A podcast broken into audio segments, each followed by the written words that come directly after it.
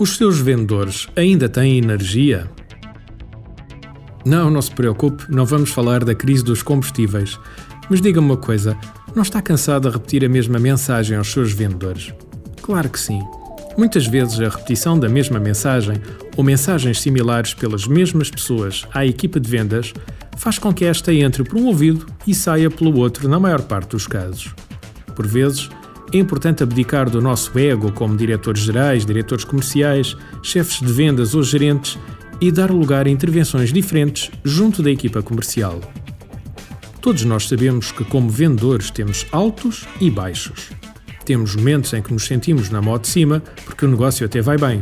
Temos outros em que nos sentimos completamente em baixo porque não vendemos há um ou dois meses. O entendimento destas questões é fundamental para todos os perfis que acabei de mencionar. Quando gerem uma equipa comercial, o façam com a maior eficácia possível. Existem diferentes tipos de abordagem a estas questões. Consoante o ciclo comercial, o tipo de venda e até o tempo de duração em média a fechar um negócio na sua empresa, o perfil do comercial ideal para cada caso é completamente diferente.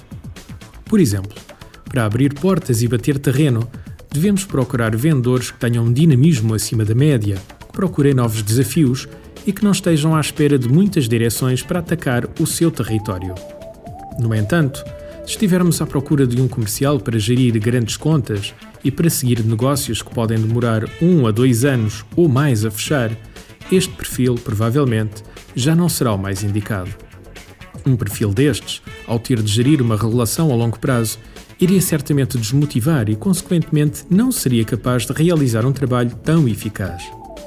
Será talvez preferível um vendedor que seja mais metódico e consiga gerir uma relação a longo prazo, fomentando uma rede de apoios pessoais dentro de uma grande conta.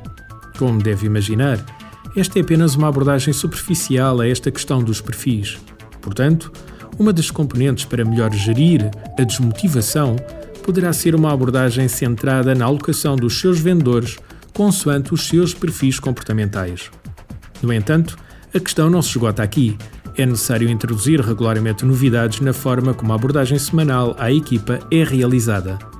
Se não o fizer, corre o risco de saturar a sua imagem e todo o benefício que a sua intervenção semanal poderia ter acaba por perder-se.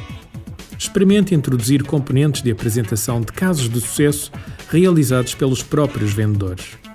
Estar sempre a dar na cabeça dos seus vendedores, passa a expressão, não é a forma mais eficaz de os motivar.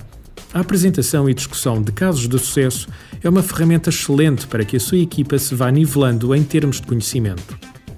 Um dos grandes problemas que surgem habitualmente nas equipas comerciais prende-se com o facto de alguns comerciais serem excelentes numa fase da venda, por exemplo, na prospecção, mas serem autênticas nódoas no fecho, por exemplo, ou vice-versa. Ao promover a apresentação e, acima de tudo, ao incentivar os seus vendedores a detalharem a forma como fizeram uma das suas vendas de sucesso, apresenta inúmeras vantagens. Permite, por exemplo, que os outros vendedores se comecem a perceber de pormenores que os outros estão a fazer, mas de que eles nunca se lembraram. Tenta organizar uma agenda mensal que privilegia diversos tipos de intervenção para cada reunião semanal.